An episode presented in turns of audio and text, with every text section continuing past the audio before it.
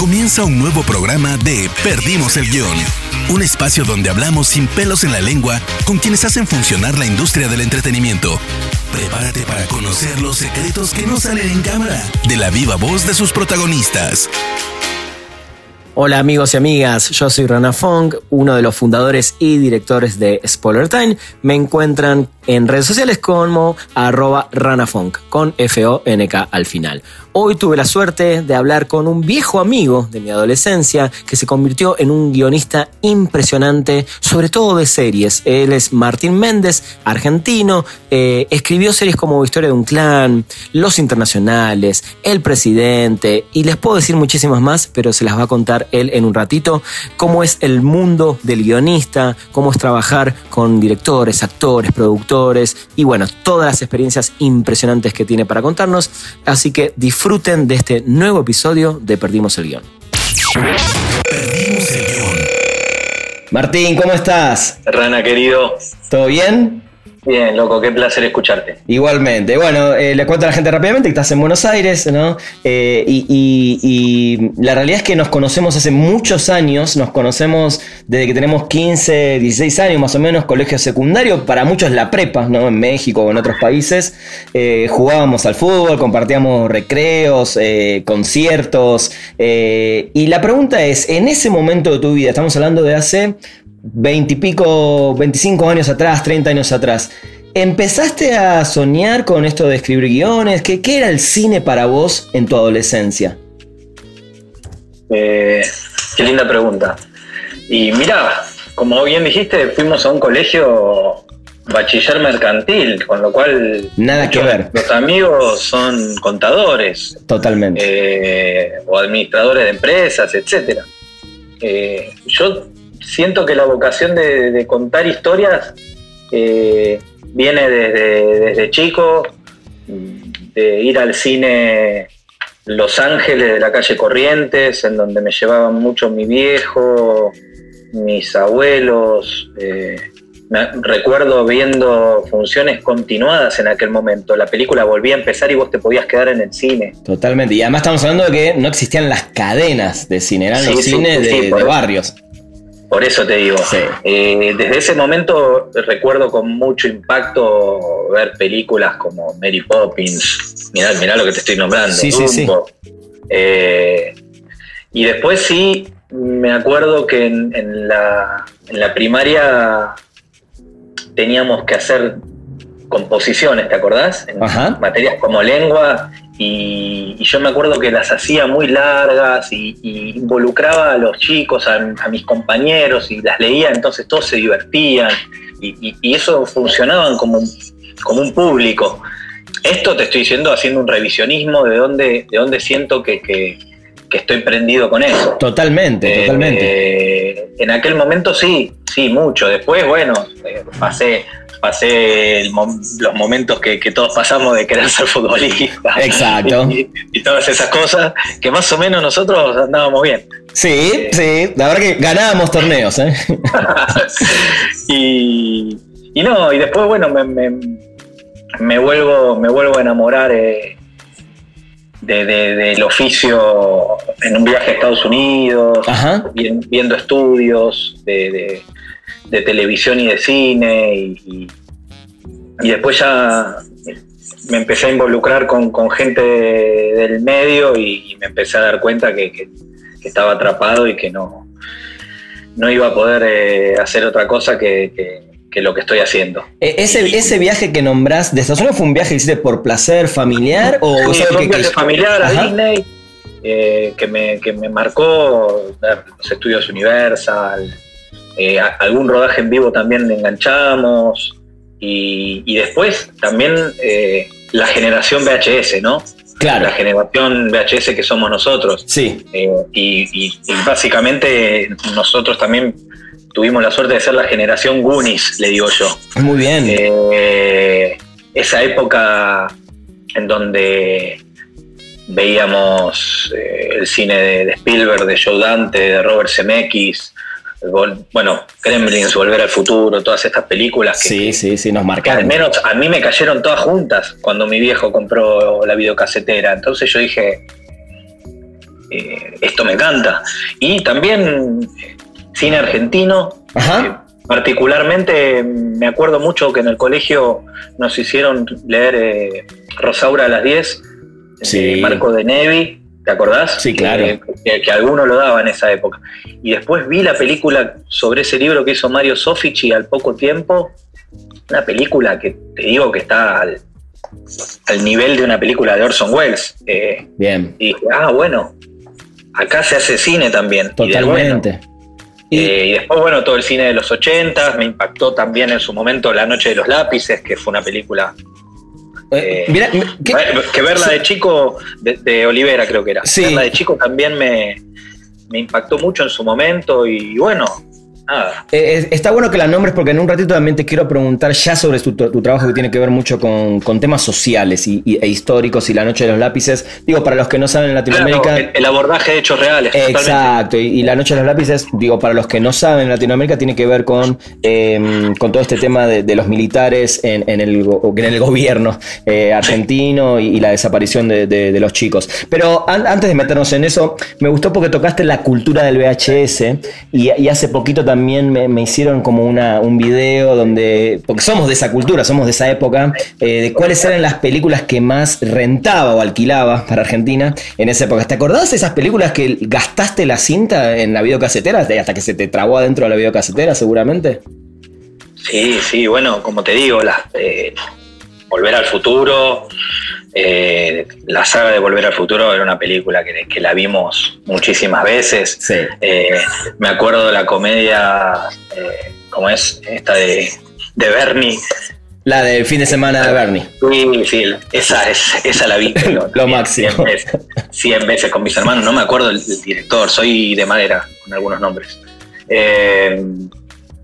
películas.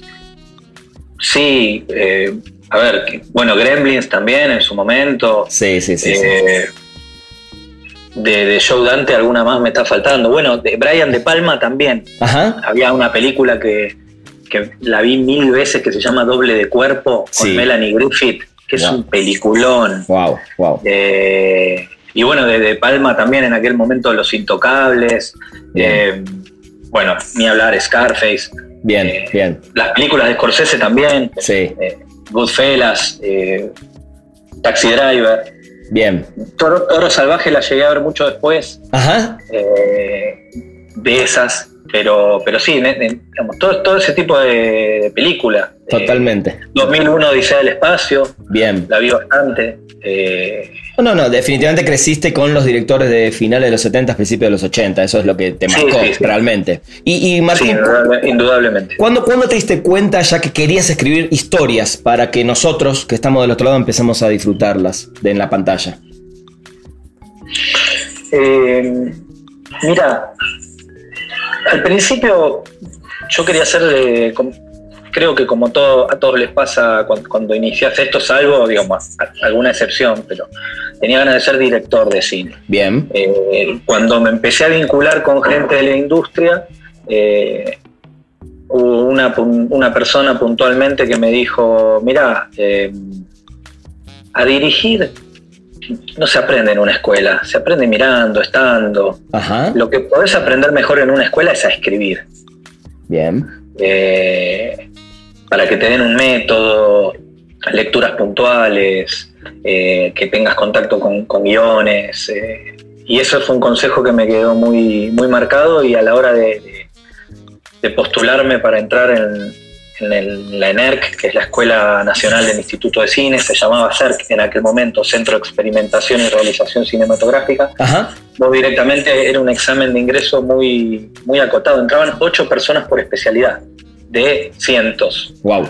Y todo el mundo obviamente se anotaba en dirección y mm, bastantes menos se anotaban en guion.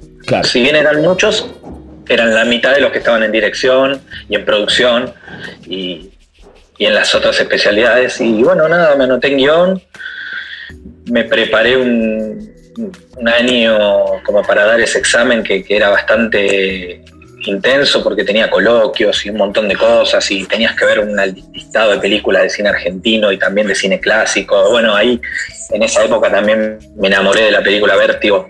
Eh, de una manera también eh, tremenda. Y bueno, y así fue como terminé estudiando guion y una vez que me metí en la carrera de guion... No paraste más.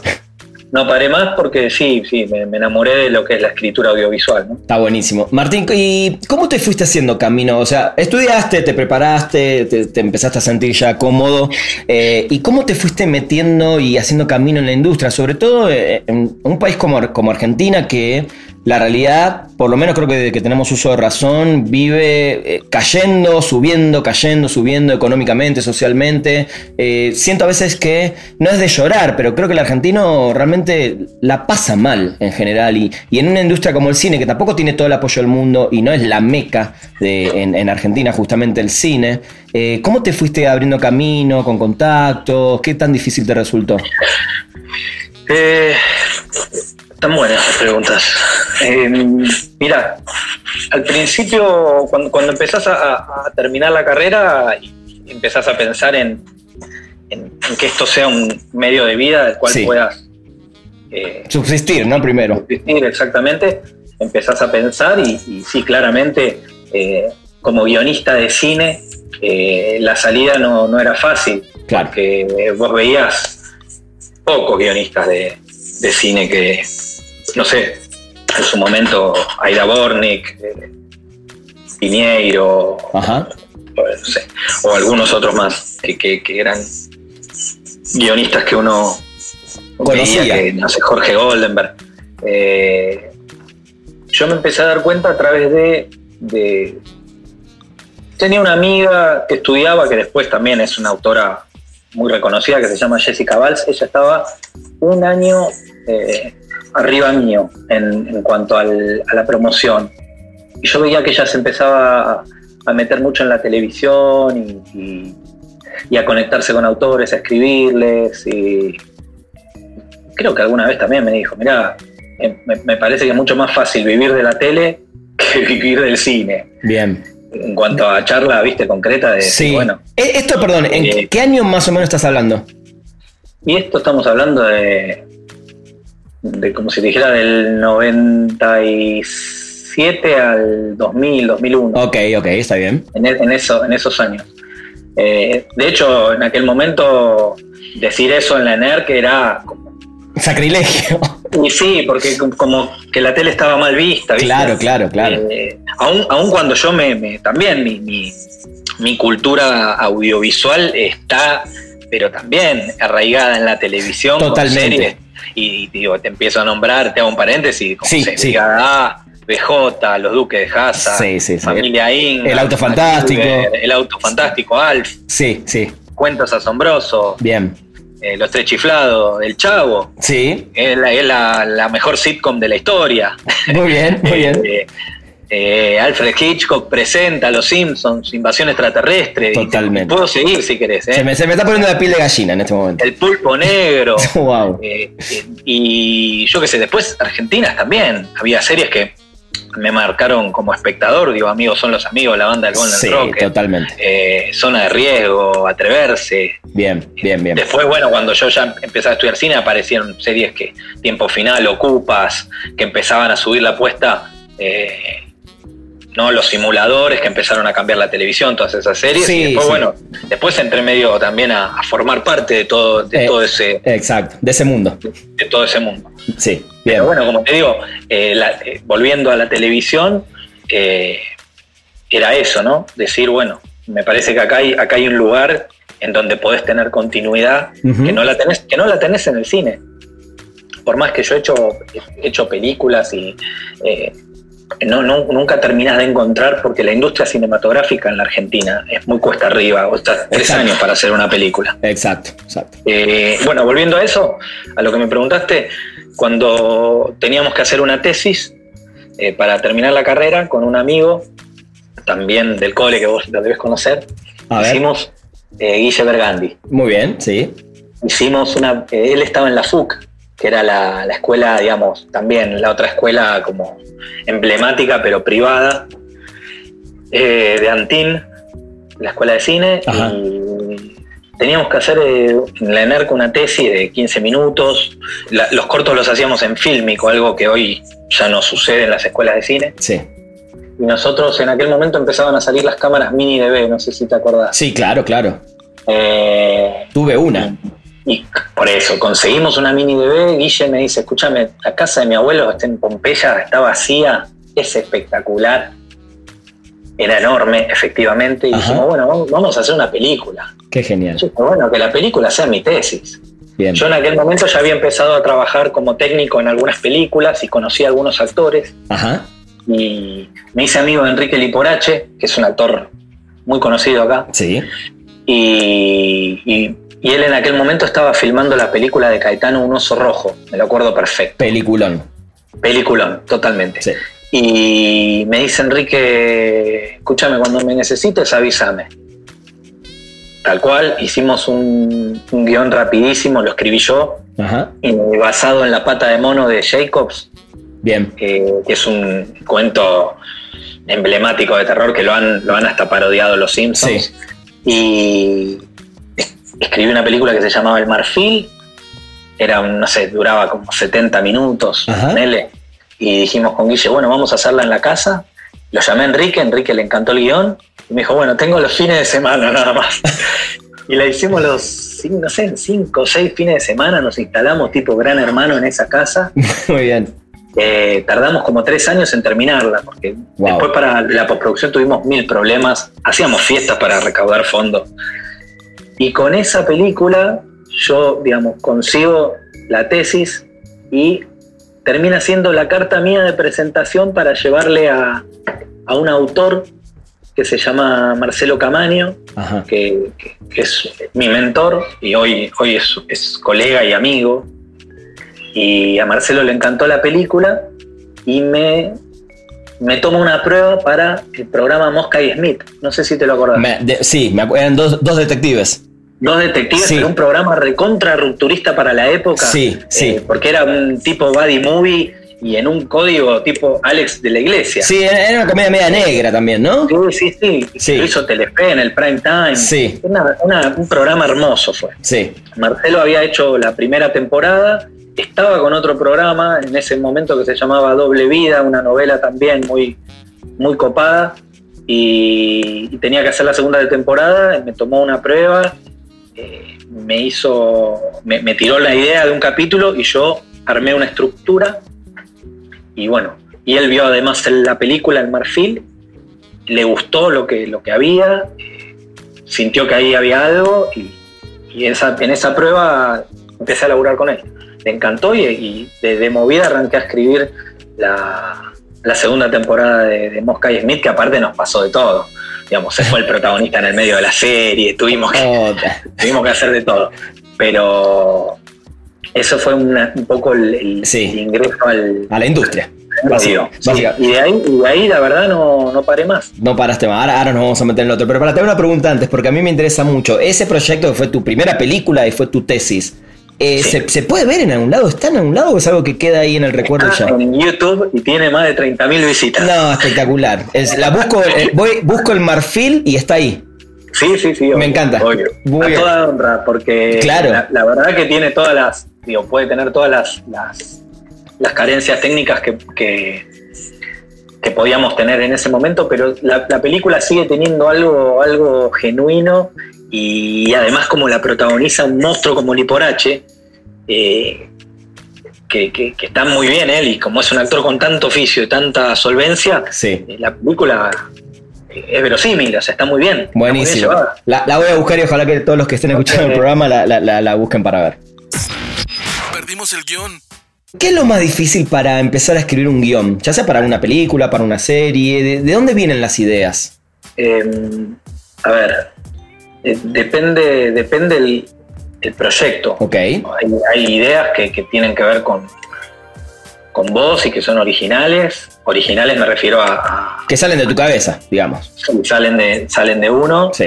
Y, siempre vencer la hoja en blanco, ¿no? Eh, tiene, tiene. Ese, es como el. esa es la primera dificultad, ¿no? La, empezar. Dificultad. Yo creo que sí, que. Eh, hay, veces que hay procesos que te llevan a, sentarte frente a la máquina hoy, porque bueno, la hoja en blanco es, decirlo de forma poética, ya no hay hojas. Sí, sí, sí. Eh, pero bueno. Hay que cuidar la ecología. Te lleva por ahí un, trabajo de, de, mucho pensamiento o investigación previa en algunos casos hasta que te sentás a, a, bajarlo, por así decirlo, entre comillas. Sí, sí. O si querés tener por ahí un proceso compulsivo, te sentás y decís, bueno, empiezo a escribir, empiezan a aparecer situaciones, escenas, voces y, también a veces el proceso es ese, ¿no? No, no es siempre de la misma forma, a eso me refiero. Tal cual, tal cual. Eh, te manejas, obviamente, dentro del mundo de la ficción, pero como, como hablábamos antes cuando mencionaste la noche de los lápices, eh, sé que te gusta contar y meterte mucho con, con temas sociales, culturales, históricos, ¿no? Por ejemplo, en, Historia de un Clan, ¿no? Que un, caso real de una familia de asesinos en Buenos Aires, eh, el presidente que, estamos viendo en estos días en, Amazon Prime Video, eh, el caso del FIFA Gate, que fue súper famoso, eh, Sueño Bendito de, Diego Armando Maradona, María Marta, que es un famoso caso en, Argentina de, un asesinato también, Los Internacionales, entre otros. ¿Por qué elegiste estos temas? ¿Te llegaron? ¿Te interesaron a vos? ¿Cómo, ¿Cómo llegaste y por qué te metes tanto en, estos temas sociales a la hora de, escribir los guiones?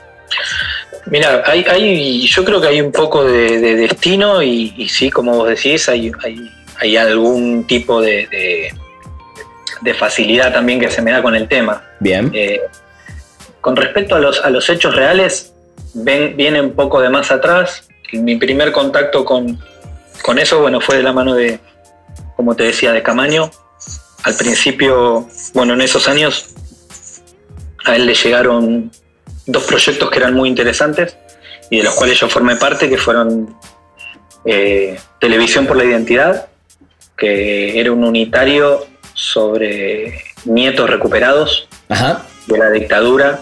Fueron tres capítulos especiales, pero bueno, en aquel momento tuvimos la oportunidad de entrevistar a nietos, ir a abuelas de Plaza de Mayo, y, estar en contacto con esos testimonios.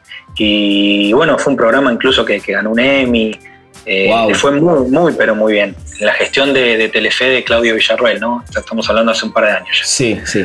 Y en, esa misma, en esos mismos años también aparece una novela que se llama Vidas Robadas, que hicimos, que eh, se basaba en el caso de Marita Verón, que es, que es una chica que secuestraron para, eh, moverla en el circuito de trata de personas y su mamá, Susana Trimarco, eh, se convierte en un emblema eh, contra la trata y la novela, la novela se basa un poco en esa historia y ahí es donde empecé a tener como contacto fuerte con, los hechos reales. y después sí, ¿no? a partir de Historia de un clan, que se arma y bueno, yo venía laburando en Underground en otros proyectos, pero sí. Eh, Pablo Culel me da la oportunidad de, formar parte de ese proyecto eh, con Javier Van de Couter y, y bueno, nada, la serie salió muy, pero muy bien, con una dirección de Luis Ortega tremenda. Impresionante. Y, las actuaciones, las actuaciones son una singularidad. Sí, sí, pero bueno, también las actuaciones eh, son gran mérito de Luis. Ajá porque digo, yo creo que también ahí hay, actores que hicieron el, papel de su vida y sí. casual. Totalmente. Eh, aclaro también que para la gente que no sepa. La, porque también quiero, quiero defender el, lugar ese donde muchas veces se, se cree que el, el actor hace lo que hace por arte de magia. y, no, y no es así. Digo, el actor cuando se luce es porque atrás hay un guion y una dirección. El, mira, el, otro día me, tocó la suerte de hablar con Gastón Pavlovich, productor de Irishman y, un par de películas de, Scorsese, de, Tom Hanks, y me decía lo mismo, ¿no? Que a veces, no, es que los directores no se los reconoce, por, por, por, algo tenemos a los Kubrick, a los Scorsese y todos los que nombraste, pero claro, claro que el actor, eh, por más que sea el mejor actor del mundo, el que tenés ahí del otro lado es el que te dirige, ¿no? Y es el que hace que, logres lo que también logras en pantalla después. No, no, ni hablar, ni hablar. Y bueno, eh, Historia de un Clan tiene la recepción que tiene, ganó, ganó, premios, ganamos premios, y a partir de ese momento sí me, me, generó propuestas que vinieron por, ese lado. Eh, no hay mucho misterio con eso. Exacto. Es una serie además para, para la que está del otro lado que eh, está en Netflix también hace, hace un tiempo, así que también se puede ver ahí, ¿no? Sí. Que creo que es, una no estoy seguro, no sé si en Netflix no hicieron un, corte distinto y tuvieron que usar música diferente. Ah, mira. No estoy seguro si, si, si es la versión original original. Ok. Eh, pero bueno, es la serie. Es la serie. Totalmente. Martín, ¿cómo es el trabajo? Ahora quiero después vamos a hablar un poco de, de internacionales, del presidente. ¿Cómo es el trabajo del guionista y su relación con los productores, los directores, los actores? ¿Hasta dónde te involucras en el producto final? Eh, ¿y, qué, cosas no, te permiten o, no, podrías meterte o, te gustaría, pero el trabajo del guionista, no sé, llega hasta acá?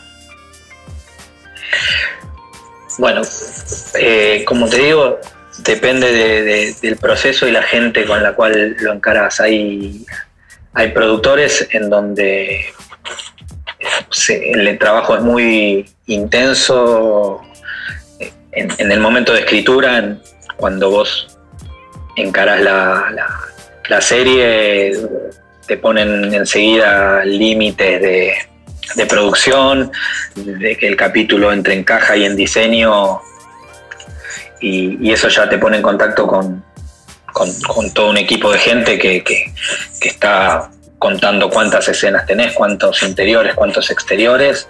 Hay productores que te dicen, mira, no, por ahora crea y después vemos cómo lo metemos en caja.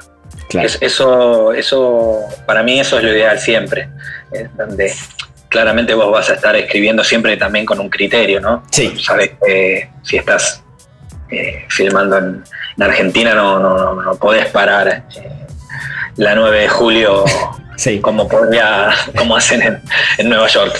Pero, eh, o pedir 500 extras. Eh, siempre, como todo, ¿no? Estamos acostumbrados a, pensar de, una manera que, pueda ser eh, viable desde la producción. Exacto. Lo ideal siempre, bueno, que por eso te digo, las, experiencias son distintas, es que pueda, pueda estar el director también involucrado desde el inicio, porque inevitablemente cuando, que pasa la mayoría de las veces que, que no está involucrado desde el inicio, cuando se suma un director estás obligado a reescribir y hacer ajustes porque claramente el tipo necesita apropiarse de ese material, claro. el tipo o la directora. De hecho, María Marta la va a dirigir una mujer eh, y también eh, hemos tenido ahí un, un ida y vuelta fenomenal. Eh, creo que, de hecho, las directoras hoy tienen también una mirada te diría que hasta de un pasito adelante en muchas cosas con respecto a, bueno a este cambio también que está que está surgiendo de, mundial de estructuras y, de, empoderar a los, personajes femeninos que, también nos lleva a nosotros a, un lindo aprendizaje, ¿no? Está buenísimo eso. Eh, pero bueno, como te digo, si, está el director, siempre es mejor, eh, porque después te evita un laburo de reescritura a la hora de que se sume, porque como te decía, se tiene que apropiar del material y, las cosas que vos por ahí imaginás, si están buenas, por ahí eh, el tipo no, las ve. Claro. Eh, y, y pasa eso. Después, cuando los guiones llegan a los actores, lo ideal también es que uno pueda y pasa en algunas ocasiones y en otras eh, lo hacen los productores, pero lo ideal es que uno pueda explicarle el personaje al actor. El actor tiene un montón de preguntas siempre. El actor o la actriz eh, con respecto al, background del personaje o, o, a cierta ansiedad, si es que por ahí recibe todos los libros de la serie de una, pero muchas veces pasa, sobre todo en, las series de más capítulos o en las tiras, quieren saber cómo sigue el personaje o cómo continúa. Y siempre es bueno estar en contacto con, el actor o, participar de algún ensayo. Totalmente. Y algunos productores son más canutos y no te dejan. No te eso te iba a preguntar, ¿no? Me imagino que algunos no te dejan. Y en el set también está el tema de, ok, nos gustaría que estés acá, eh, podés estar. Algunos te dicen, no, no necesito para nada el guionista al lado mío. ¿Qué onda con eso? No, mira, mi, mi, mi postura siempre es a mí me encanta ir a los rodajes. Bien. Lo, que sí tenés que entender es que en el rodaje tenés que ser invisible. Claro. por más que, no sé, se esté haciendo una escena y veas que te están cambiando un parlamento, sí, no puedes ese momento, ese momento es del director. Eh, yo voy para disfrutar, para aprender, para, para, ver cómo se materializa lo que, uno soñó, pero, pero después es verdad que la, escritura de, de una película, de una serie, tiene tres pasos, que es la escritura del guionista, se reescribe en el set cuando se filma y se termina de escribir en el montaje. Igual me imagino también que ahora que decís eso de te pueden cambiar el parlamento o el director puede decir, no, no, a ver, esto vamos a cambiar todo ahora. Eh, te puede también ayudar a, repensar a futuro en otros trabajos, decir, ah, mira, esto no se me hubiera ocurrido de esta manera, está bueno que me lo hayan cambiado, ¿te pasó? Sí, sí, porque muchas veces hay, por ahí al actor no le sale decir eh, algo como vos lo escribiste y, encuentra su propia forma de decirlo. Es, muy difícil que te cambien algo radicalmente, ¿no? Claro, claro. Porque también es un caos para, el actor o para la producción, pero de, repente también puede aparecer en, el set o en la locación. Eh, algo que, le puede dar un plus a la escena. Yo creo que en eso no, no, hay, que, no hay que estar cerrado. No. El, guion de, el guion de hierro, por así decirlo, como le decían en, en alguna revista de crítica, no, no existe. Claro. si no, tenés que hacer literatura. claro, totalmente. Contame sobre los internacionales, porque toca un tema de una de las épocas más difíciles, por lo menos que nos tocó a vivir a nosotros, eh, en el 2001, que fue esta crisis económica en Argentina, eh, y ahora, bueno, está la serie. ¿Cómo, ¿Cómo llegaste a esa historia y cómo fue todo este proceso para, realizarla? Porque también sé que eh, filmaron en Colombia. Sí, bueno, los internacionales arranca con, otro equipo de, de guionistas y el programa bueno tuvo sus, vicisitudes y tuvieron diferentes miradas y distintos problemas logísticos y bueno e, esa gente no, continuó nos llamaron a nosotros me llamaron a mí y, y yo después bueno convoqué al trío que se terminó armando con Bruno Luciani y Luciana Porcheto eh, que la verdad fue, fue un power trío. porque fueron compañeros ideales para hacer el, proyecto. Eh, esto viene de La Conexión Bogotá, que es un libro de crónicas que escribió el periodista Nahuel Galota, que es un tipo especializado en el género delincuencial, y en realidad el libro no, no tiene nada que ver con la historia que después nosotros contamos, pero sí retrata la esencia de los internacionales, que es esta banda de ladrones colombianos, que durante décadas han viajado por el mundo y han robado con, sus propias reglas. Eh, lo lindo de, lo lindo, lo, particular por ahí es, lo singular de estos, de estos ladrones es que uno el delito en Colombia siempre lo tiene asociado a los narcos. Exacto, exacto. Y, casi como un estigma, inclusive. Sí. Eh, entonces estos tipos como que se despegan de eso y, y el 2001 en la Argentina aparece como, aparece como un escenario ideal para que, para que esta ficción sea bien orgánica y verosímil, porque en ese momento la crisis hace que, los bancos retengan los ahorros de, la gente, entonces muchas personas tenían el efectivo escondidos en sus casas y claro, estos tipos viajan a, reventar casas y a, hacer operativos de, con sus propias armas y con mucho dinero a disposición. Eh, y en el medio obviamente ocurren también una trama de thriller político que tiene que ver con una, con una fiscal que aspira a un cargo en la Corte Suprema, que se sirve de, un tipo de los servicios de inteligencia para, para operar y, y a su vez ese tipo tiene una cuenta pendiente con uno de los internacionales y bueno, ahí se arma todo el, el menjunje. Está, buenísimo, está buenísimo. Eh, el Presidente, ¿no? que es una serie de Amazon Prime Video, eh, que, bueno, creo que es una plataforma que está empezando a pisar muy fuerte en todo el mundo, se, va posicionando como una de las plataformas con mejores contenidos. Y además donde la visibilidad, como te decía antes, en diferentes países también creo que puede afianzar eh, tu trabajo. ¿Cómo, beneficia tu trabajo este tipo de exposición? Y, aparte también contame, ¿no? ¿Cómo decidieron trabajar sobre este que es uno de los temas más fuertes que, de corrupción de la FIFA?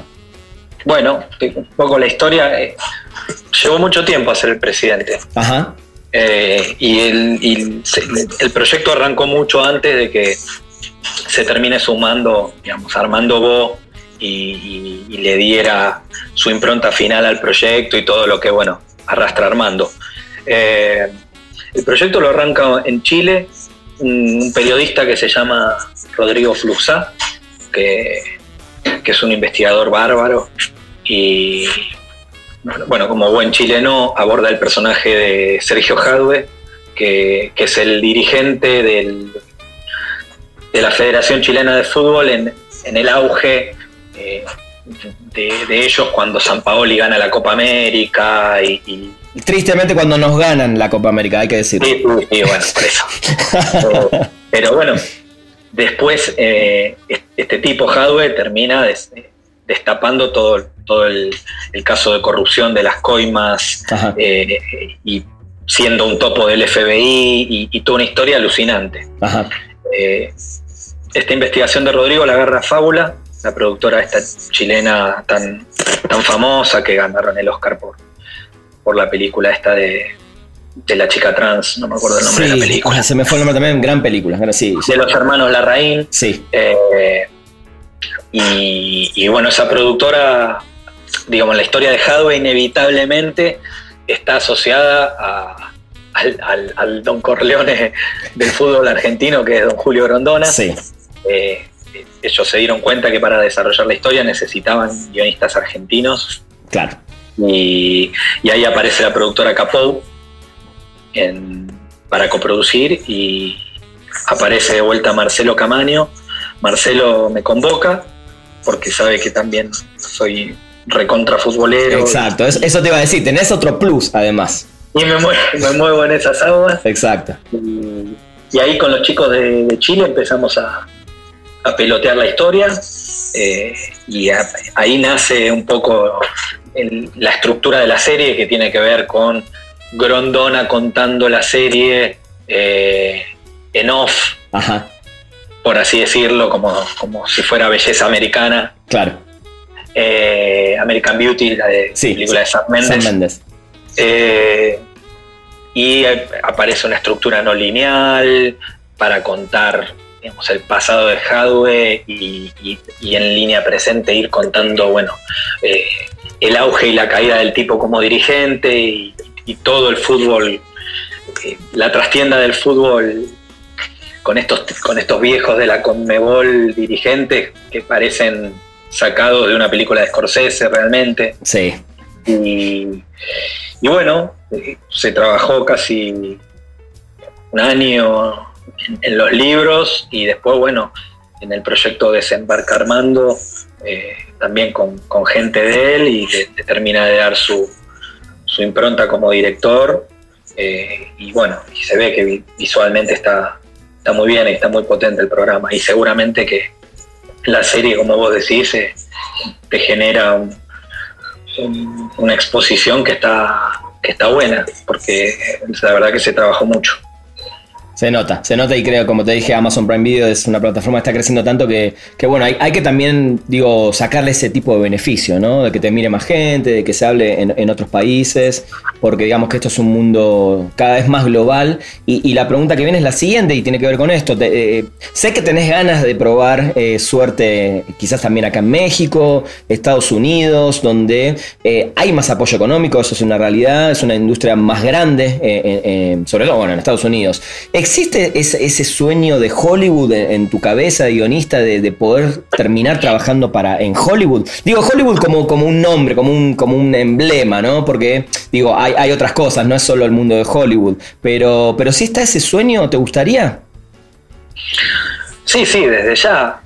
Pero no sé si, no sé si con, la zanahoria de el cartel de Hollywood, sino de, poder contar historias que, que uno tiene desde siempre y con géneros por ahí que, que, que necesitan de una producción a veces eh, mucho mayor a la, que, a la que uno puede acceder en Latinoamérica, eh, sí, desde ya. Eh, desde ya que es un, es, un es un objetivo, hay historias, tengo historias por, contarse que, creo que podrían hacerse en Hollywood de una forma muy universal y con, obviamente con, con ese acceso tan masivo que tienen ellos al, público de, todo el mundo, sin dudas, eh, sin dudas. Y todo terreno, aparte que, que, uno no, ha explorado, siempre,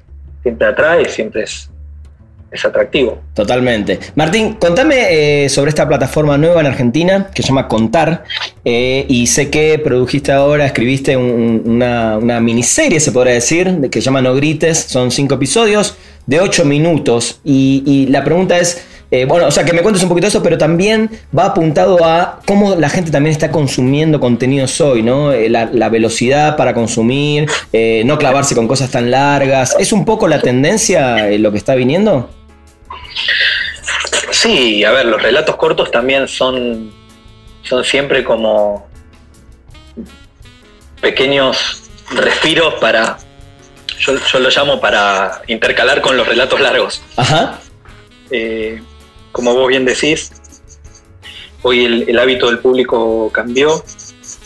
Eh, la gente ve lo que quiere, cuando quiere y donde quiere y uno de esos lugares es el celular, es la tablet, Y, son también momentos por ahí cortos en los cuales uno por ahí no tiene una hora para sentarse y, ver un relato largo. En ese contexto aparecen plataformas, como te digo, como Contar y este proyecto. Este proyecto fue un poco también volver a, las bases, al género que amo, como te contaba, desde el marfil. Sí. Eh, y lo hicimos con, con dos amigos, ganamos un concurso con la productora Canarias, eh, con Sebastián Betts, que es el productor, y Sebastián Ditch, el dire, que es también compañero de la escuela de cine y tipo, pero hiper talentoso. Apareció esta, esta historia de, terror que yo tenía y le encontré un formato también muy lindo que, que se centra en una casa alrededor de varias décadas y, a, través del avance de los capítulos el tiempo como que se va descomponiendo, va retrocediendo hasta que vos develás el origen del mal y lo que pasa en esa casa. El formato nos parecía muy, muy divertido y, la verdad que lo, lo, que hicieron los chicos a nivel producción y a nivel visual, de verdad, no, no, no parece una serie de bajo presupuesto ni a ganchos. Eh, y bueno, la plataforma Contar, como te decía, es, es una plataforma del Estado, en donde se ven muchos programas que, tienen eh, subsidios y, y también por ahí se permiten cierta experimentación artística. claro. Eh, está copada, ¿no? Está buenísimo, está buenísimo. Esperemos que eh, pronto la podamos ver también en otros países de Latinoamérica, ¿no? Porque sí creo que va a ser así. Va a haber contenidos espectaculares. Martín, al principio me dijiste que eh, cuando empezaste a estudiar o querías empezar, te habías volcado por la dirección y te diste cuenta que no, te dijeron mejor escribir guiones, pero sí te gustaría dirigir alguna vez. Eh, lo que me gustaría, más que dirigir, es eh, poder showrunnear, por así decirlo al verbo. O sea, ser el showrunner de, de una serie. Digo, si se da en el cine, el proyecto tiene que ser ideal y estar contenido con un equipo con un, equipo técnico porque el ejercicio de la filmación uno no lo tiene. Claro. Eh, si esas condiciones se dieran, me encantaría. Eh, pero lo que más me, calienta, por así decirlo, eh, es, poder tener el control total de una serie como tienen, como si ocurre en, Hollywood. Sí, totalmente, eh, totalmente. El control total a nivel creativo, desde el guion, desde elegir también los directores, las cabezas de equipo, los directores. eso, eso realmente, y eso lo, veo totalmente posible, porque creería que puedo llegar a estar haciendo el camino para, ir a... Lo que está pasando es que todavía creo que, la producción en Latinoamérica si, ya está empezando un poco a, copiar ese modelo De, confiar en los creadores. Eh, me refiero a, quién mejor.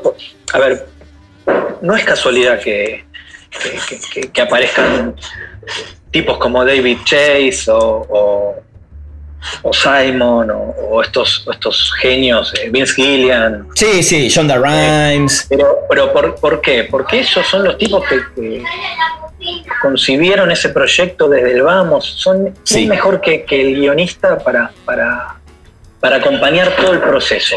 Totalmente. Eh, y, a veces quizás eh, el productor eh, latinoamericano siente que uno por ahí le quiere robar ese terreno y, no es así, no, no, es para nada así. Creo que, que, al contrario, el, showrunner termina siendo una inversión en donde asegura una coherencia estética y narrativa al proyecto en general, porque cuando vos te das cuenta en la pantalla cuando una serie es, es, un híbrido que no sabe para dónde va. Sí, sí, sí, eh, totalmente. Entonces, si vos me preguntás, quiero dirigir, primero quisiera ser Jordana. Ok, y, seguro se va a dar, y llegado el caso, y vamos a soñar, ¿eh? acá olvídate de presupuestos, olvídate de todo, vamos a, soñar con ese momento. dame tres o cuatro directores con los que sí o sí te morís de ganas de trabajar en una de tus producciones y directores de, cine o de... de... lo que quieras, esos que decís muero. A ver, dijiste algo clave porque decís directores de cine, pero David Fincher ya hizo House of Cards, ya hizo Manhunter, o sea, ya hay directores eh, ¿no? que ya están. Damián Chazelle acaba de hacer The Eddie, eh, produjo y, dirigió episodios, digo, ya hay muchos directores de cine haciendo cosas grandiosas en televisión, digamos. No, no, desde ya, como dijiste vos, eh, Mindhunter me parece un. De lo mejor. Una de las últimas joyas de la tele. Eh, mira, quiero, quiero ser eh, bastante. Voy a, voy a, delirar un poco. Claro. Y, voy a ser también. realista. realista y justo también con, la gente que yo creo que, es muy talentosa y por ahí todavía no tuvo la oportunidad. Me gusta el líder de No Grites, Sebastián Ditch, con él quisiera hacer algo en, grande. Bien. Porque me parece que es un tipo con una capacidad tremenda. Bien. Eh, ¿Quién más? Ahora me, tiro para el lado de la fantasía, Cifrón. Muy bien. Cifrón me parece que es el Messi de la Argentina. Muy bien. Eh, en, el cine. en el cine. la directora. Sí. Eh, todo lo que haga bien Cifrón está bien. Bien, bien. ¿Y qué más? ¿Y de afuera? Jugate. Y de afuera. Pasa es que quisiera ser realista. Eh, déjame pensar.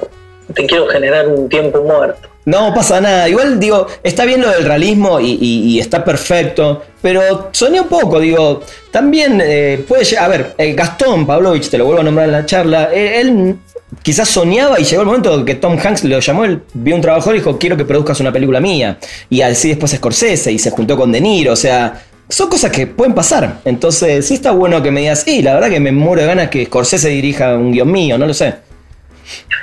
Mira, eh, no sé si está dirigiendo, pero Nick Pisolato, me parece una bestia. Bien. Eh, el, manejo del policial que tiene eh, la, oscuridad, la sordidez, eh, sin dudas que, con él me, sería un sueño Muy bien. hacer algo y hablar. Y bueno, Spielberg. Ahí está, ahí, está, estaba esperando uno de esos. Al uno, al uno. Está muy bien, está muy bien. estaba esperando que me tires uno de esos. Está al lado de Jesucristo, sí, Steven. Muy bien, Steven Spielberg sería lo máximo. Martín, yéndonos ya un poquito de, lo laboral, digo, te, quiero hacer unas preguntas eh, que tienen que ver con cosas más personales. Y, la primera es, ¿qué talento que no tenés, que, que sabés que no lo tenés, te gustaría tener? ¿Con respecto a, la escritura? Eh, no, en, tu vida, eh, lo que sea, un talento que decís, puta, me hubiera gustado tener esto y saber tocar algún instrumento, la música. Ahí tenés, y por ejemplo, ¿qué instrumento? El piano y la guitarra. Me, parece que, la gente eh, que hace música, vos lo sabés porque sos un músico muy talentoso, eh, tiene, tiene algo en su cabeza de repentización que uno que no lo hace no lo tiene. Muy bien, está bueno. ¿Qué criticarías de vos mismo? Eh, en cuanto a mi personalidad. Eh, sí, o en tu personalidad o en tu vida, lo que hiciste. Y a veces eh, soy terco y, cuesta, me cuesta, lo, puedo hacer, ¿eh? pero cuesta. Eh, cuando estoy muy convencido de algo, me cuesta cambiar el, rumbo. Bien, dar el brazo a torcer. Sí. Muy bien. Si pudieras cambiar algo en tu carrera, ¿qué, sería? Si es que hay algo que, hubieras querido cambiar o que cambiarías. No, no, sabes que no, no, no cambiaría, no cambiaría nada, eh, porque lo bueno y lo malo eh, me llevaron a, aprender mucho, me llevaron a este momento que, entiendo que, está bueno, eh, en, lo cual, digamos, no, dejo de, darme cuenta que, tengo también mucho por aprender. Eh, y, creo que algunas malas experiencias que tuve también, como te digo, las, las capitalicé me parece que, que, si uno pudiera cambiar lo que hizo mal, sería todo muy fácil. y, de lo, fácil no puede salir nada bueno. Una, respuesta así perfecta, como anillo al dedo. Me encantó. Te voy a hacer la última, que sé que es muy difícil, sobre todo para los cinéfilos eh, y seriéfilos, pero quiero que me digas dos películas y dos series que todo el mundo debería ver. Bueno, voy a hacer justo con también con. Arranquemos con las series. Dale. Eh, para mí, una serie que es emblemática es Twin Peaks. Muy bien. David Lynch. Sí. Bien. Y, Sopranos. Muy bien. Dos clásicos. Dos películas. Vértigo de Hitchcock y. Eh, déjame pensar. Tendría que decirte 200 de cada Yo lo sé, por eso sé que es la, pregunta más eh, maligna del mundo. Quiero Quiero, quiero decir una, es que quiero decir una Argentina también. Está bien. Eh, eh, esa te la doy como un plus. La Argentina que sea un plus a, a, la otra. Ah, bueno. Apocalipsis Now. Muy bien, muy bien. Coppola. Y Argentina. Tiempo de revancha de Aristarain. Muy bien, buenísimo. Sé que, sé que es muy difícil, pero está bueno también para que hay mucha gente que quizás no, no, las conoce o dice, ah, voy a revivir este clásico. Pero lo que pasa es que Tiempo de Revancha de Aristarain eh, debe tener uno de los mejores finales de la historia del cine. Ok, no lo spoilemos. Del cine mundial. Del cine mundial, muy bien. Así que chequeala. Está muy bien, está muy bien. Bueno, Martín, la verdad que qué placer eh, volver a hablar, sobre todo con un amigo de la adolescencia.